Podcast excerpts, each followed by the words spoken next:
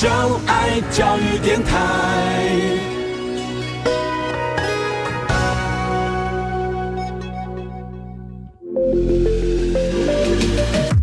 创业新鲜人给你产业新动能，杜伟与他的创业朋友们与你一起 Go Fly Win，欢迎收听大创业家。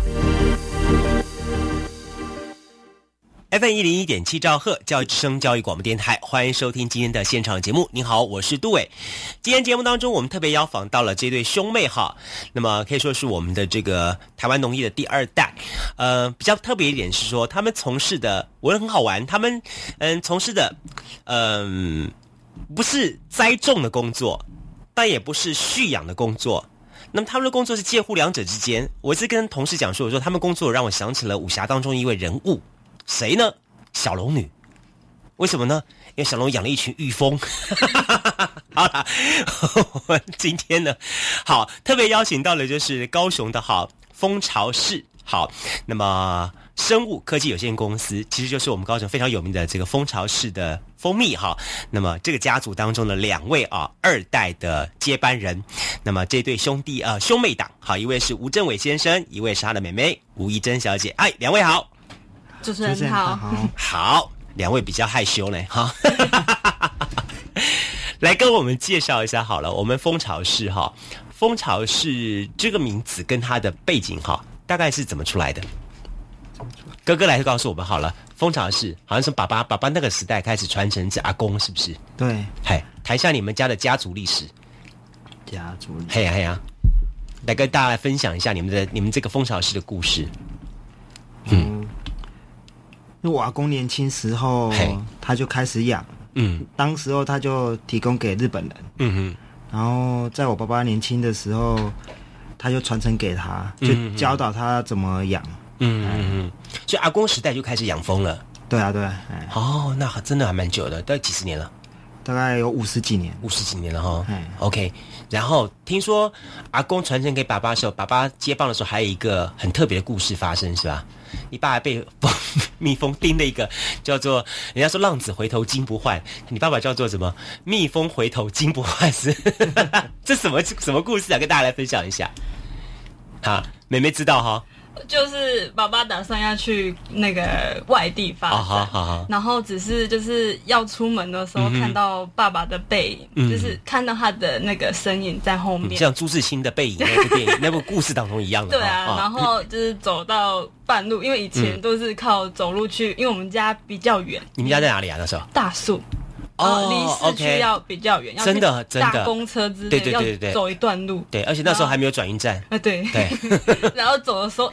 蜜蜂叮到他身上，他就觉得哦，想到爸爸这么辛苦多年来的努力，然后如果当当下就跪在地上嚎啕大哭了，有这样剧情，对啊，好，对啊，就很感动了，嗯，就觉得好像父亲也年纪大了，然后需要我的帮忙，因为他是长男嘛，长子，嗯，所以就毅然决然的回到家里帮忙这样子，嗯嗯，OK，就回到家里面去决定扛下这个重担。对。哦，这样子，这一扛又是几十年过去了，嗯，然后接下去就到了，所以你们其实不只是二代，其实应该算严格说来应该是第三代了，哈，对，哦，三代了。好，兄妹两接棒，哥哥原来是学日文嘛，哈，对，日文，然后妹妹是学休闲管理，休闲管理，对，所以既非农业，嗯，也非食品。好，不是 更不是那个《射雕英雄传》当中的那还是什么《倚天屠龙记》当中什么小龙女，都不是。OK，啊，都不是。好，那又是什么样的机缘让两位决定回到家里面来帮家里这个忙呢？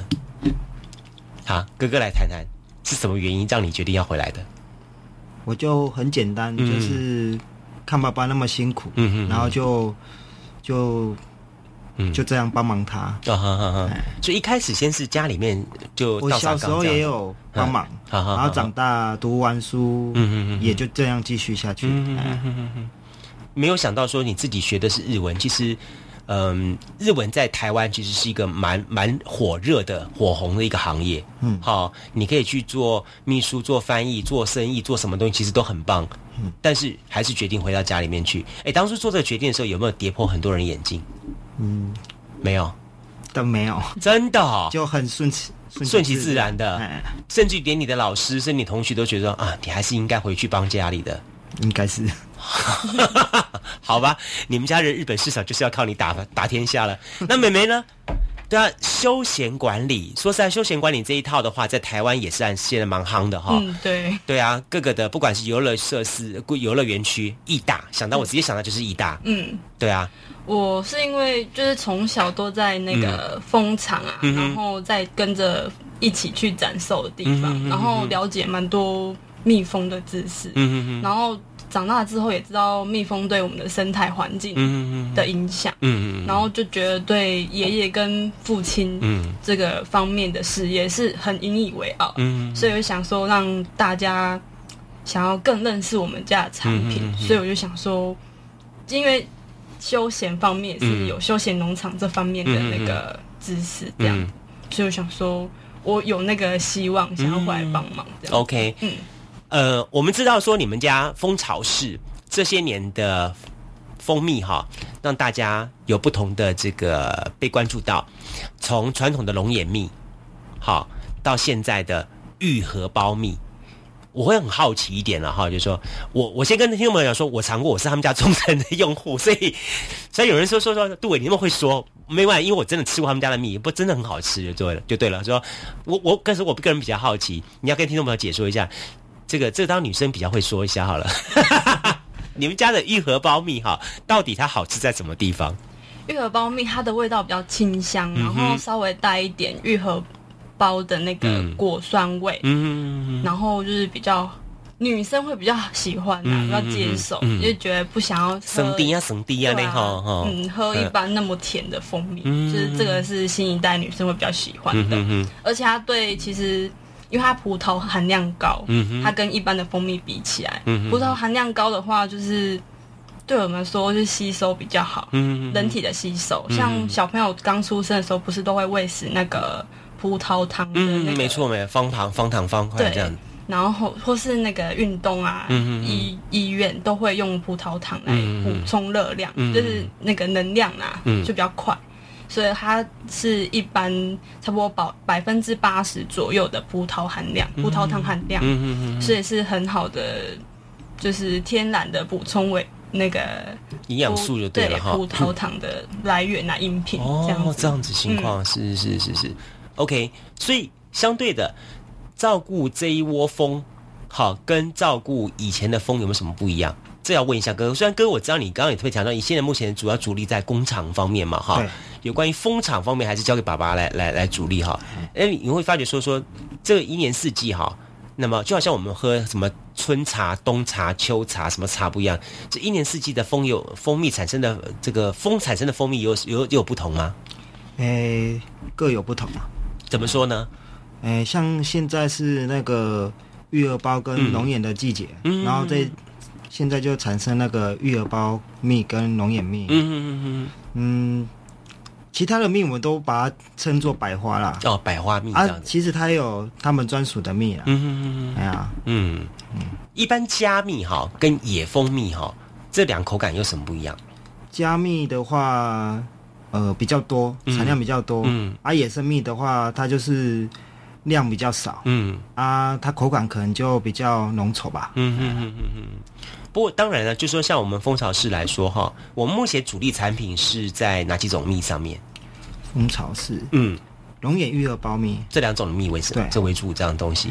嘿，那这样的蜜它会不会变得说它只能在目前这几个月份尝得到，之后的月份尝不到，会有这样情况吗？诶，如果卖完的话就没了，就没了。哦，所以它真的还有一点那那那那种树头仙的概念了哈。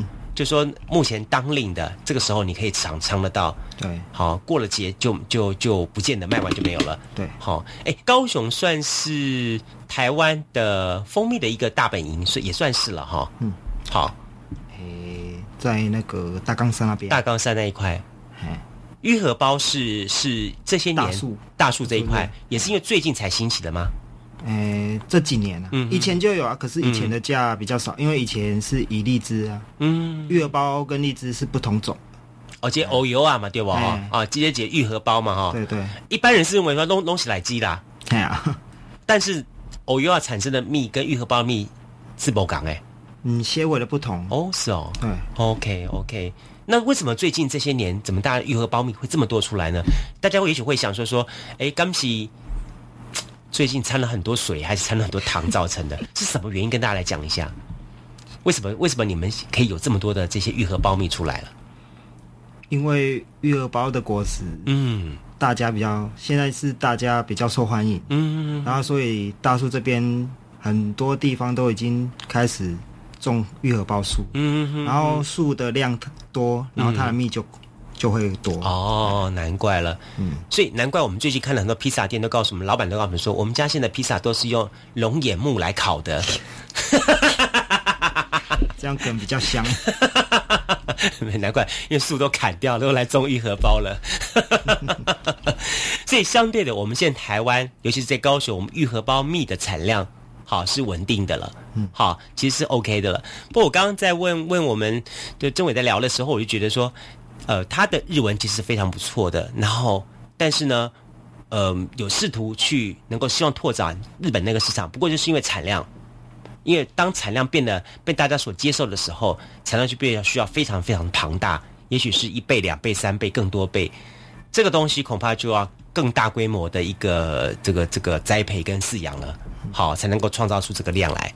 好，好，在节目一开始呢，我们先请教两位有关于他们怎么样子来进入到回到家里面整个的过程，闲聊一下。下个节目当中，我们再来聊一下，说说啊，那么两位加入到这个行列当中之后，你们怎么样去跟老爸？好。甚至于老爸所传承的阿公的这个家族的事业，然后把你们的力量做发挥。那在里面当中，你们又扮演了哪些角色，做了哪些事情？再跟大家分享一下。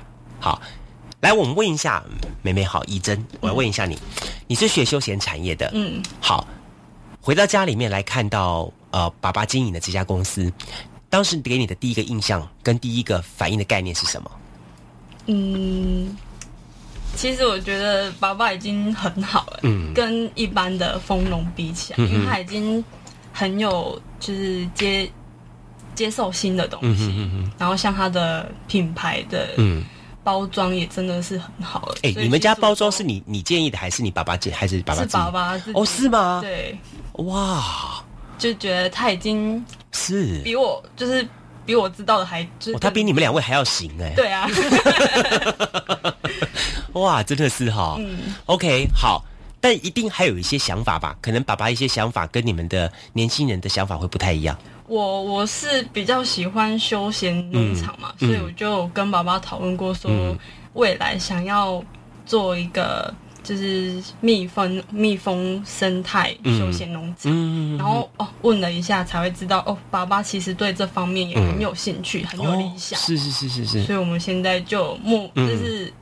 努力的值基金，就是要去做这方方面的事，因为这这一定要有很蛮多资金去做，嗯嗯嗯嗯，所以比较多钱，所以我们现在很努力的，就是在嗯。赚钱。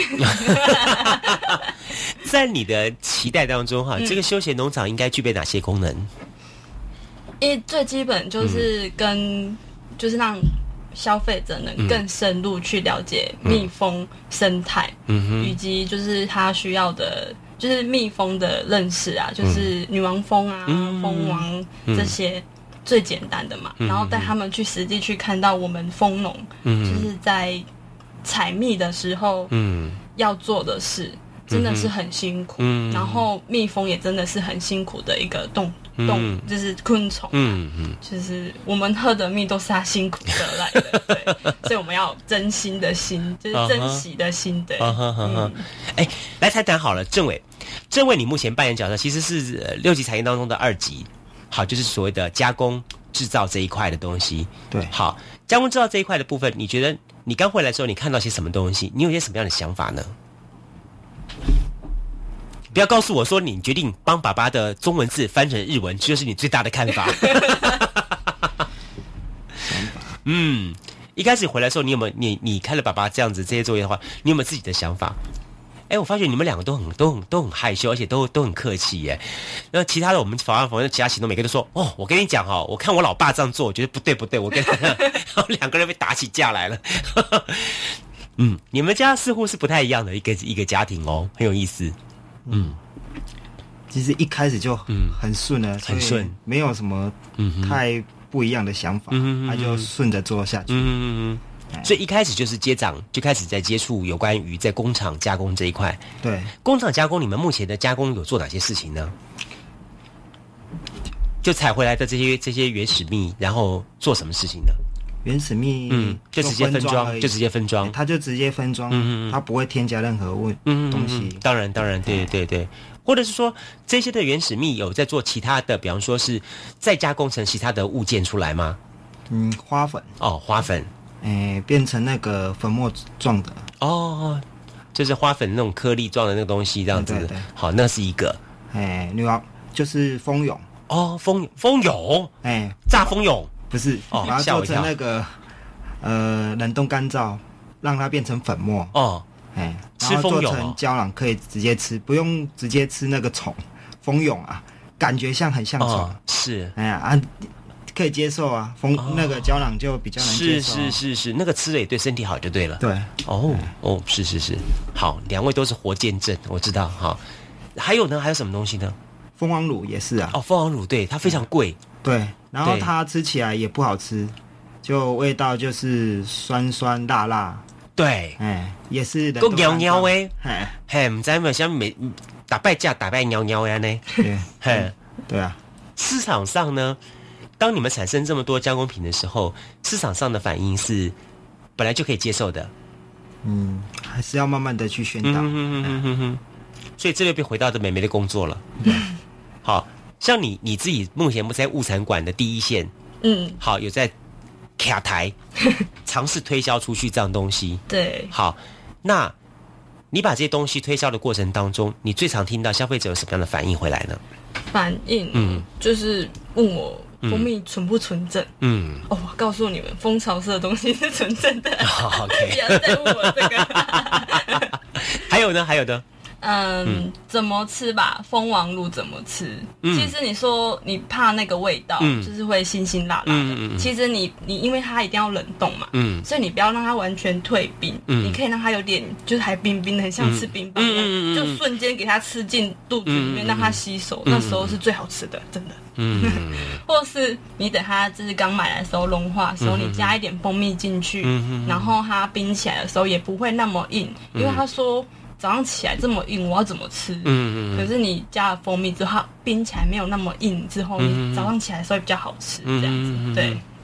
那个是要天天吃的。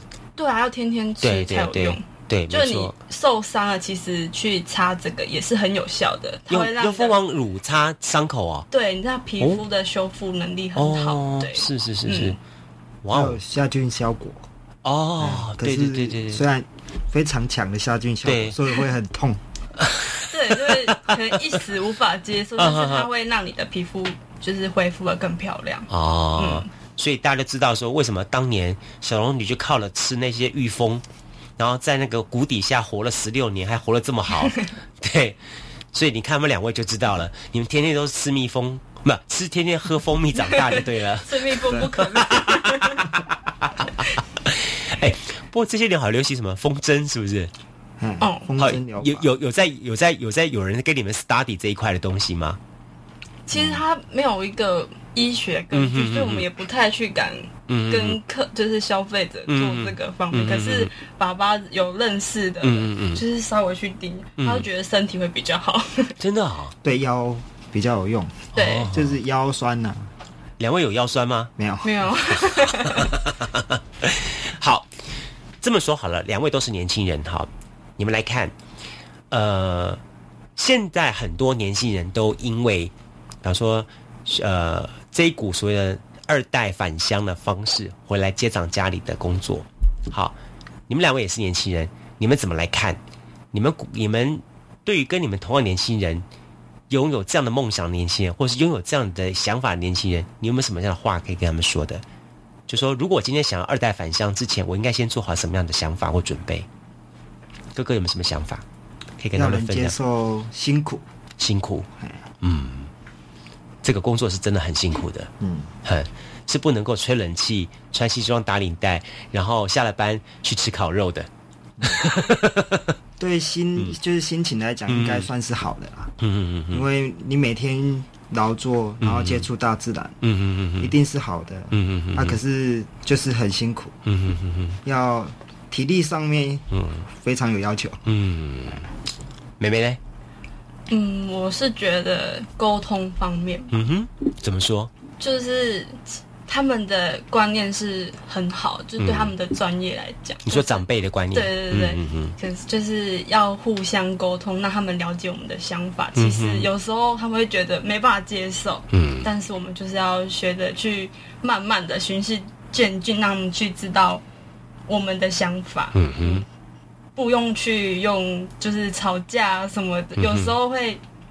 不知道怎么讲，就是很难沟通这样子。嗯嗯嗯嗯，就是我们的关系，就是沟通的关系这样。嗯，就是说很很特别的是，你们既是家人，嗯，但在另一方面，你们又是一个公司，对，里面的老板跟员工的关系。对，好，就说你们对上面所做的建议是出于善意的，嗯，然后看到一些问题，但是要用儿女的角度。还是要用一个公司员工的角度去做建议，然后进而让他们能够发现问题、看到问题，甚至于晓得新一代流行潮流是什么，需要一点技巧就对了。对，就是沟通，所以会讲话技巧啊，我就是学不太会。我了解，我也经常被我们公司同事这么说：“杜哥，你已经老了。”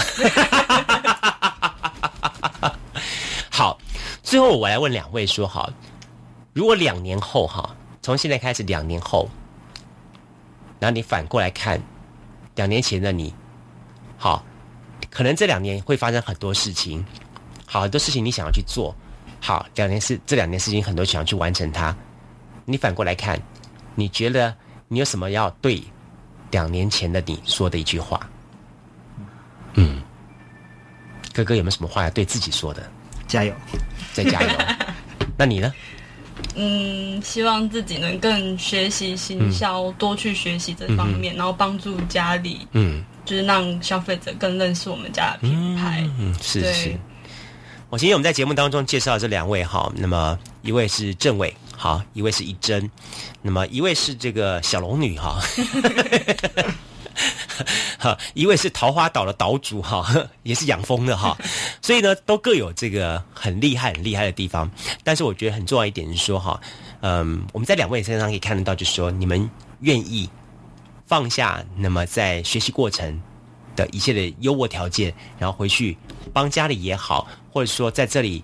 有些去实现自己的梦想也好，我觉得这点是非常非常值得鼓励的。那么当然也更希望在收音机旁旁边一些听众朋友，其实看到这样的年轻人的话，那最好的方法就是好多多去让他们的产品受到市场的肯定。好，这是最好的鼓励他们的方法。好。今天呢，我们非常高兴，感谢这是高雄的蜂巢市哈。那么吴政伟跟吴一珍这对兄妹档，兄妹档我记得了，兄妹档不是姐弟档。哥好爽啊，哥！来到节目当中跟大家聊了这么多，再次感谢两位，谢谢，谢谢，嗯，拜拜，拜拜。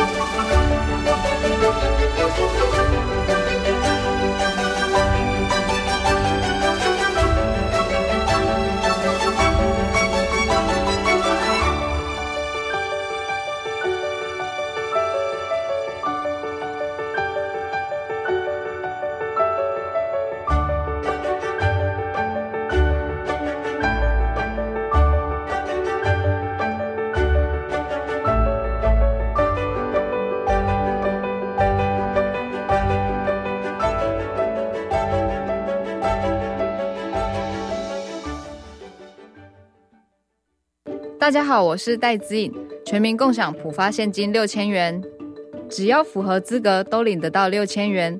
领取的时间很充裕，请不用担心。民众可以透过登记入账、ATM 领现、邮局领现等方式领取。特别提醒大家，以六千官网的资讯为准，或洽客服专线一九八八，不要轻信诈骗或谣言哦。全民共享，普发现金，财政部关心您。全民节水到店来，轻松节水三步骤。第一步，优先采用省水标章器材，养成良好的用水习惯，使用省水器材轻松省水。第二步，定期检查用水设备，确认用水设备不滴水，资源不浪费。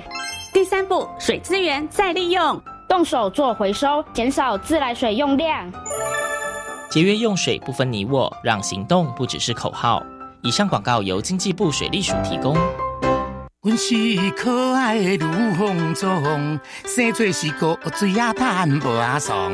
嘿，大家好，我是人看人恶路，鬼看鬼跋倒的鬼婆。今仔日要来给大家介绍，不管你是国民的女朋友，还是国民的欧巴，现在开始，咱大家拢有机会做到这个国民法官。甲这个法官坐到阵，做伙来审判，邀请你即马做伙来做国民法官，让咱的司法愈来愈好。犀利，犀利，犀利！以上广告由司法院提供。你有多久没有回家了？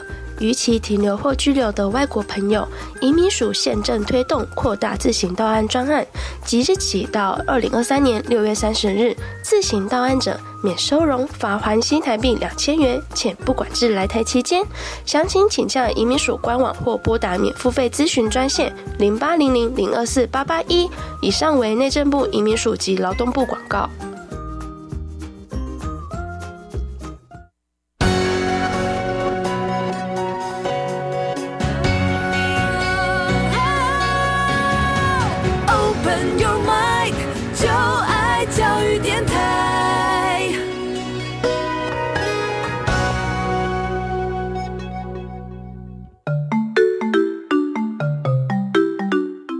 教育广播电台高雄分台，我们的收听频率是高平地区 FM 一零一点七，恒春地区 FM 九九点三，澎湖地区 FM 九九点一，江南地区 FM 一零七点七。欢迎您收听教育电台所制播的优质节目。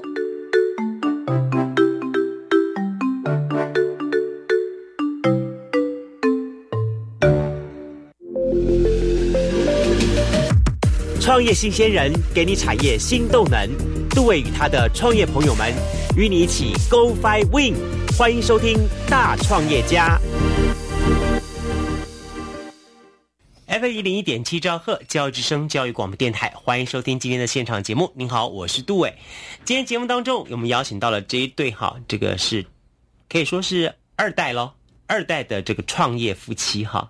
对，两位来节目呢，跟大家一起来分享好，呃，不只是分享他们共同的创业，当然共同的他们的这个呃，希望呢，在一个家族经营的企业规模上面。再打造出一个新的春天，那么很有意思。他们从事的工作其实跟春天还蛮有关系的。春天百花盛放，最近大家都看到了，在台湾各地方花开了很多。但你知道吗？当花开了越多，春天越享受的时候，就是他们最忙碌的时候。没错，他们是一群采风人。好，那今天特别邀请到的就是我们的满竹啊，我们的满竹，我们的这个蜂蜜啊。那么两位来节目当中来跟大家来开杠聊天，一位是我们岳胜吉，一位是李慧静，夫妻档来节目当中跟大家来开杠一下哈。来，我们先问一下哈，这个岳胜吉，好，我刚刚开刚才跟胜吉在开玩笑说说这个名字哈很特别，让我想起了好像西汉王朝那个哪哪一位那个诶从从远方什么楼兰呢还是什么沙沙漠哈。这个迁移漂流到台湾来的这个王族后代，来，我问一下哈，我满族蜂蜜屋哈，嗯，好像是从爸爸开始的，对不对？哎，对，爸爸好。那么当初最早是什么样情况下，那么选择在内门这个地方开始的？嗯，最早应该我也不太记得，嗯哼，只是觉得说从我有记忆里面，他们就开始在养蜂，嗯哼哼，啊，像我就是在。这几年才回家跟他做帮忙，嗯嗯嗯嗯，就这样子啊。你回来大几年了？五年？呃，今年算一算，差不多五年了。五年了哈。原来是做什么类型的工作？呃，之前是在台南做模具加工。哈哈哈哈。那但怎么就想着说，哎，突然想到自己回来加入到这个家里的行业？因为想说，哎，因为家里面的蜂蜜的品质都还蛮好的，那希望能够把这些东西，把它希望能够有传承跟创新啊。那就对养蜂这个区块也是蛮喜欢的，希望自己的生活能够跟自己的兴趣能够结合在一起，而不是说跟上班族一样，就是早上八点上班，下午五点下 下班。这样的生活，我觉得，诶，越来越不适合我，所以就毅然决定就回到家里面帮忙这家里面这一块。好，这是你说服自己。可是我比较好奇，你怎么说服你老婆呢？而且老婆还是个老师，你怎么说服她？她跟着你回来？嗯，应该还是说沟通哈啊，就是刚开始也是。有一些增值在啦，嗯哼，因为我们本来就有固定的收收入啊，对啊，对啊，啊，在外面要是两个人都有工作的话，这样的话还不错，生活了都还不错，对啊。可是，一回到家里面，就是觉得说，因为我的收收入也不是说很稳定，嗯哼，啊，这样他要要再放弃他原本那项工作的话，就是觉得说工，诶，看他。因为一开始就是想说，看看能不能他支持我的想要做的梦想。嗯，啊，就毅然我就先回来了，啊，他也也就跟我回来了。人因梦想伟大哈，你就因此而嫁给他的啦哈，这是有理由的。来，我们下飞进来谈一下，说好了，原来是从事于教职嘛，对不对？刚刚我们圣杰也讲了，说说 OK，这样的原因，他有个梦想啊，因此呢，回来家里面的接掌这个事业。说实在话，我觉得我们看了很多哈，那么呃二代行农好或者三代行农用这样的方式接掌家里事情，其实蛮多的。但大部分人都是和一开始知道说他们家里面是务农，嗯，好就知道说，至少我觉得不错了，没有想着说说，哎，你回去把那块田给卖了，这样 会有更好的生活。好，这是不同的思维跟方法了哈。那你你当初看了老公有一天他跟你讲说说，好我要回去好从事这样的工作的话。那你当时会想法是说，呃，干嘛放好端端的放了生活，要给他做这么大的转变吗？呃，刚开始的时候，我呃，其实有稍微讨论过，嗯，然后呢，呃，我们有事先回去沟通过，说呃，如果回来家里经营这一块的部分还 OK 吗？嗯那当时公公婆婆的意思，当然他们会觉得说，哎，他们其实年纪也大了，嗯哼，那如果有一个人。就是可以呃帮忙他们回来处理一些事情的话，减轻他们身体的负担，其实也蛮好的。然后呢，我之后会呃会在各方面会觉得说，哎，应该大力支持他的原因，是因为我觉得他生活过得很快乐。嗯，对，其实我觉得好像夫妻就是这样子，如果你看到对方快乐，其实那个快乐比自己工作的成就还要大。嗯，对，所以我觉得虽然有时候。哎，我回来还是从事教职，嗯，那有时候工作还蛮累的，可是看他就是不会像呃之前在工作这样子，就是汲汲营营，然后他可能也呃找不到目标在哪里，那觉得他好像每天就是他觉得他自己像机器人啊，就是每天生活都很规律啊，那。好像回来没有没有什么东西可以分享的，嗯，可是我们回来之后，虽然收入没有非常的多，嗯哼，那也没有非常的稳定，可是他回来会跟我分享说，哎，他今天又学到什么，嗯或或者是说，哎，我今天虽然被蜜蜂叮了，可是没有 没有上次肿的那么大，那我就觉得，哎，其实他生活里面他有找到梦想，然后找到乐趣，然后他也过得很快乐。那虽然身体。有时候工作回来又觉得身体劳累，可是看他快乐的时候，其实我心里还蛮满足的啊。对，所以满足的名字是这么来的，是吗？其实我们是希望蜂蜜蜜蜂可以帮我们的巢都筑满满的，对，就丰收的意思，所以我们才取满足，就是蜜蜂会一直筑巢嘛。它如果筑很多草的时候，就变就是它帮我们呃蜜蜂帮我们家带来收获满满的意思。对，我觉得有点蛮有意思一点说哈，最早家里是一个。呃，养蜂的环境，好采蜜的环境这样东西，然后呢，刚好家里有一些呃田地是有一些，比方说树种，好，你刚刚讲的说龙眼啦，或者是荔枝啊这种树种，因此采蜜更更加方便，去在那一块让经营这样东西。然后呢，呃，后来我看资料说说，你们又开始尝试着去种咖啡，种咖啡是是你是盛吉提出来的想法喽？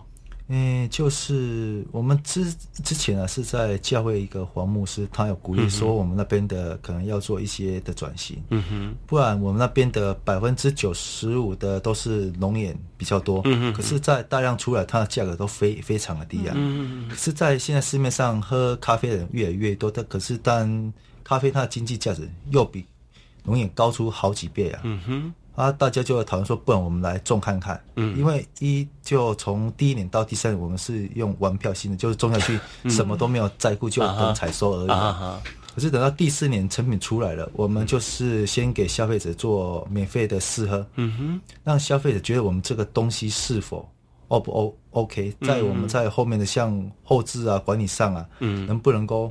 有做能够那个品质能够出来是符合消费者所要的，嗯，这样我们再来从事这个区块的话，才能够有有那个收入的来源啊，不然你要是种了没人要，嗯，种那个也没有用啊。嗯，我记得好像台湾种咖啡在某些地方好像蛮蛮风行，像东山，嗯，好一个区块一块，甚至于像这个屏东，好屏东地区，好一个区块一块种咖啡的风气还蛮盛的。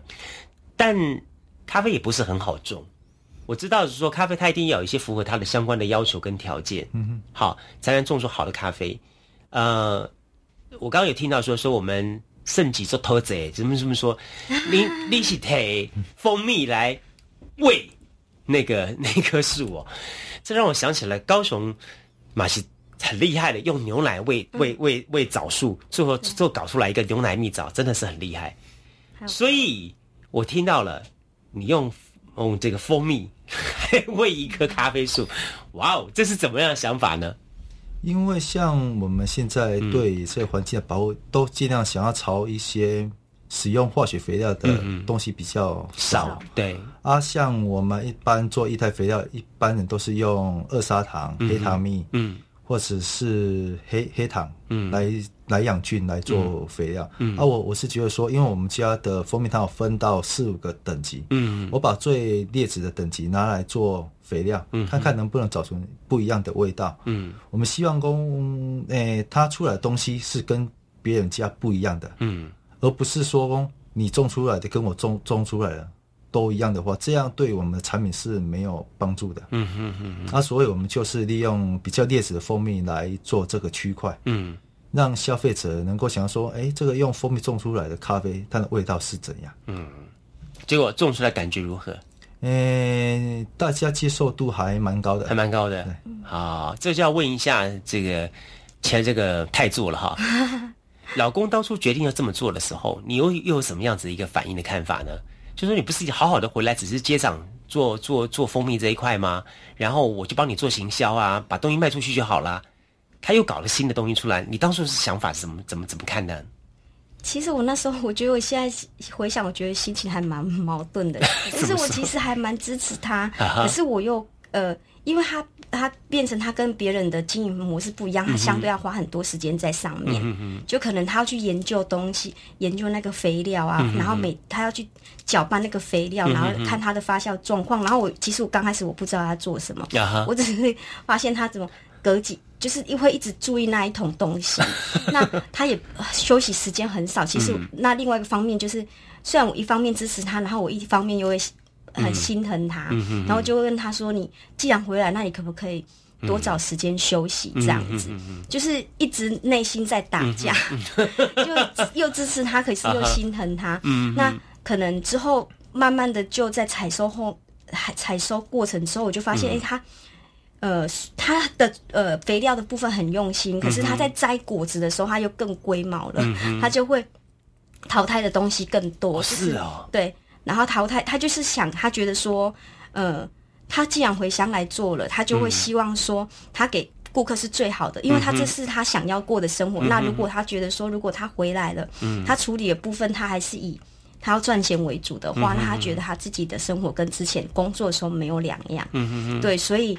他就是之后他呃，可是我觉得经过时间累积，我就慢慢看到成果之后，我那个就是内心的就不会打架了，就会慢慢的去支持他的他的做法。这样虽然我刚开始也会觉得其实还蛮浪费的，对但现在是蛮肯定他的一些想法了。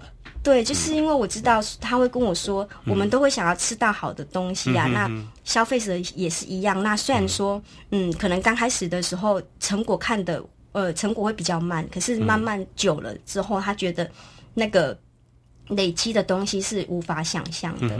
对，你自己本身哈，在你的娘家，应该走从过去没有完全没有接触过这种的环境，对不对？嗯。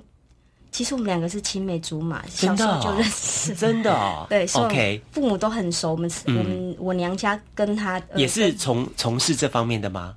呃，我爸爸就是单纯的农夫，就照顾荔枝跟龙眼。嗯嗯。那那太好了，你专门种荔枝、龙眼树，他们家蜂蜜来采。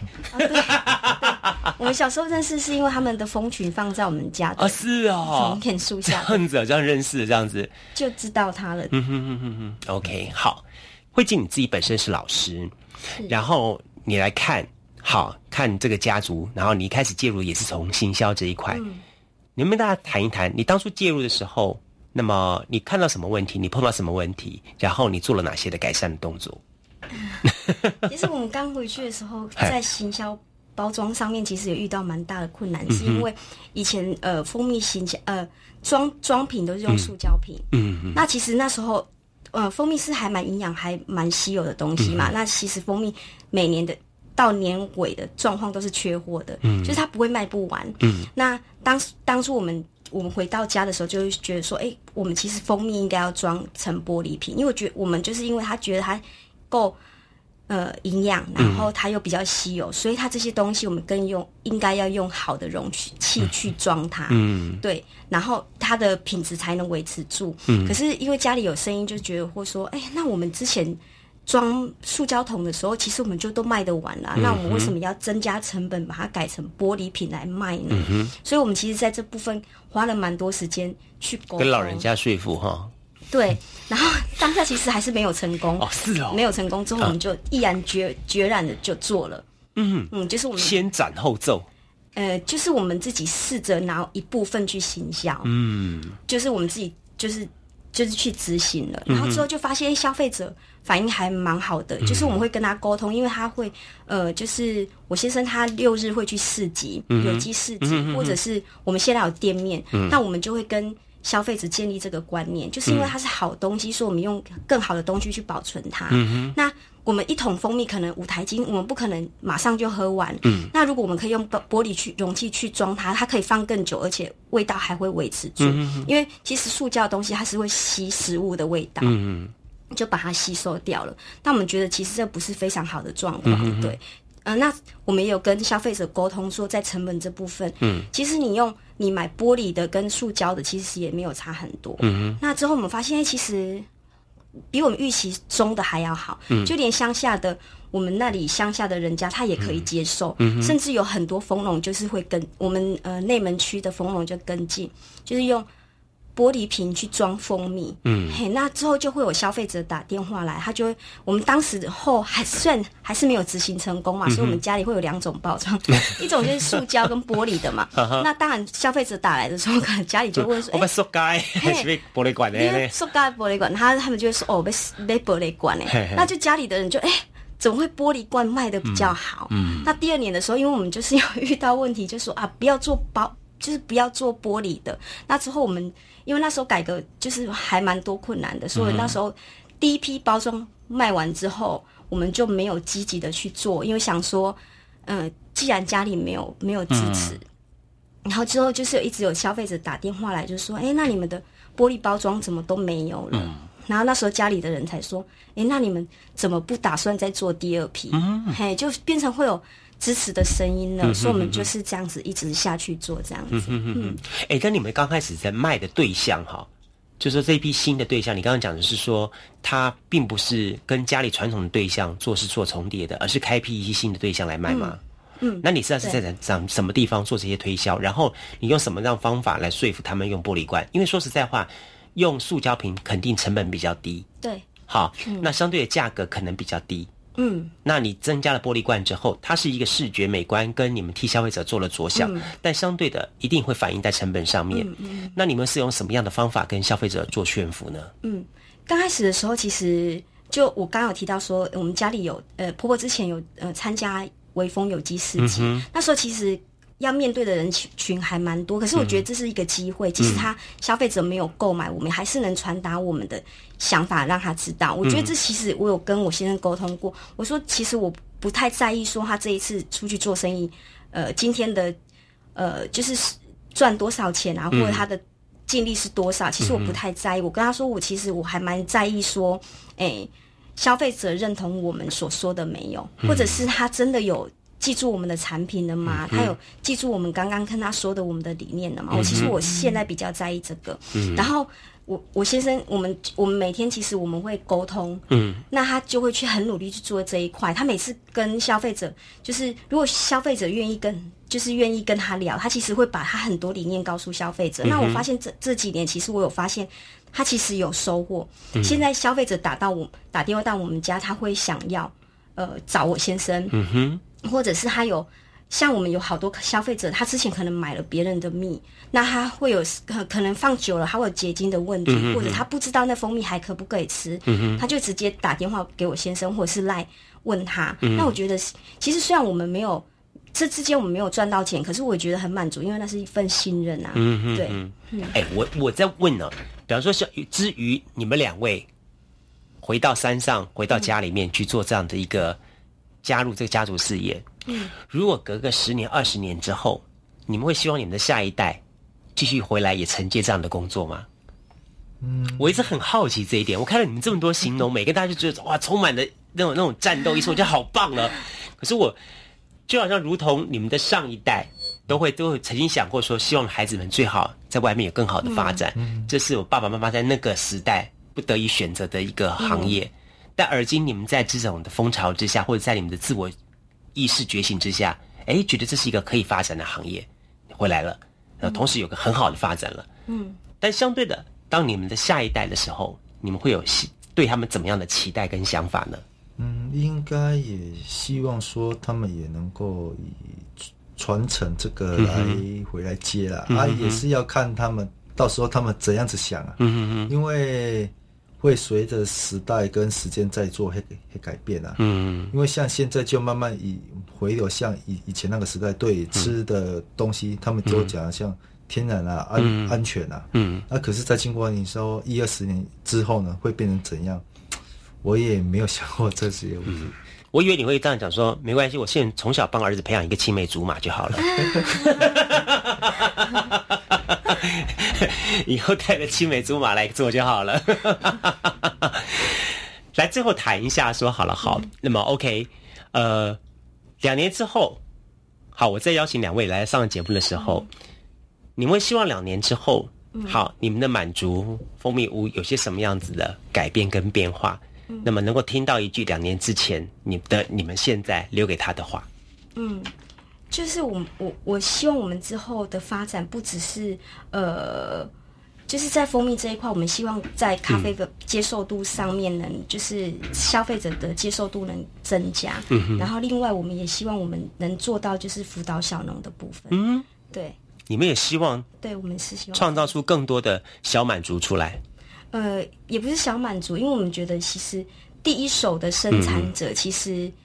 呃，现在普遍的市场上面，农民其实第一手生产者，他其实是获利最少的。嗯，对啊，我其实我们那边养蜂人家蛮多的，就是老人家。嗯，对，那我觉得如果可以在行销方面，就是有更大的让他们有更大的进步，我相信就是呃，这帮助会比较大。所以你会觉得说，困扰他们目前最大的问题点就是行销。嗯嗯，对，大家的品质，大家的。这么多年来累积的经验值，已经让他的产品的 label 其实已经到了一定水准了，这点是不容去指引他了。对，反而倒是如何把这东西卖得更好，然后有更丰厚的一个 income 收入，嗯，反而这是当下大家比较欠缺的问题。对对对，所以你有这种发觉了。甚至也是这样看法，这样子。未来是规划这样子，也希望说，哎，大家生产的第一手能够得到他所应该要的那个黑利润，不是说，我那么辛苦种出来的东西，生产出来的东西，嗯，可是，在接到等到我要收钱的时候是那么的少的话，这样对我的付出达不到平衡的话，嗯，这样对你说要再鼓励。一些人回来说务农这个区块是比较困难的，嗯嗯嗯，应该说你付出了多少，你就应该有得到多少的获利，这是我呃，想说这样是比较 OK 的。嗯哼哼哼。我我我要问一下，说好了哈，你们像你刚刚也提到了，比方说像新农组织这样的单位团体，让我想到说很多年前早些年的什么农民四建会那样的概念，嗯，好，到现在的好像新农团体组织，透过这样的团体组织的话，能够为你们这样子年轻一代返乡的新农，好，你们觉得说这样的组织或者是这样的团体，对你你们有些什么样子带来一些什么样的帮助呢？嗯，第一的说，哎，因为你要是一个人的，他的知识是有限的。嗯哼。可是我们要是说这个有形容这个 team 的话，只要我们随时自己有发生怎样的项，不管你是包装的问题啊，还是说在产品有出现怎样像客诉这个问题啊，我们在那个赖的族群里面，我们要是往上丢的话，嗯。都差不多在一分钟之内，一定会有人帮你做回复，大家互相连接，告诉你你要怎样去做处理啊？还是说，哎，刚好我的消费者，哎，需要什么什么东西？嗯，那我们就可以从中去找，看看谁有，就是我们像达达到像互互补，嗯嗯嗯，这样是对他对我，嗯，都是比较好的，嗯。我觉得很棒一点，就是说，我知道你们行动组织里面，从一开始的一级的农研直接的生产者，到后来加工制造者，甚至于是刚刚讲体验者，甚至连我好朋友他儿子也加入的，他他是做霸手哎，所以我觉得这变得是一条很大的串联的组织，然后会越来越大。好，那么其实团结就是力量大，其实就是你们养蜂的就知道，真的就是团结力量大的样的概念跟道理。那我希望说，透过这样的组织，或者是透过你们这么多。有想法的年轻人呢，能够把台湾的这一代的农民产业哈，有做一个算是翻转的一个新的契机出现。也不然，我们就觉得说，台湾就像你刚才讲的时候，我们观察很多年，我们觉得说很可惜的一点就是，台湾农民非常辛苦。嗯。那么，但是台湾农民的收入并不多，所以到最后都认为唯一。要获成获得能够营收的方法，就是把田给卖掉。嗯，好，这是这是他们如果第一个想到的方法。所以把田卖掉之后，就有一笔钱，然后给孩子们说：“你看，老爸老妈留了一个很棒的方收入。”因为说实在话，这些农田经过长期的之后，应该也有些涨幅了，还不错。所以他就就想了一点说：“啊，只要我爸妈午餐就喝啊。”可他们永远不会想到说，田的背后其实是有更多更多像各位两位好这样的幸福的。故事可以存在的。好，今天我们非常的感谢好满足蜂蜜屋两位岳胜吉跟嗯我们的李老师，两位哈来到节目当中哈，我就觉得说，其实呃你现在美容国小嘛，对不对？嗯，美容国小，我觉得你应该会带很多很多的一些很棒的教学体验给你的学生。嗯，很棒。呃。我觉得其实，在在乡下成长的小孩都还蛮幸福的。嗯，对，就是其实我回乡之后，我发现说那个生活步调慢了，然后生活压力也比较减少。可是你那些呃，在都市里面没有的，就会变成补足你生命中的某一个部分。真的是好，再次感谢我们慧静老师，也谢谢盛菊两位来节目当中跟大家来开杠聊天，谢谢两位喽，谢谢，嗯，拜拜，拜拜。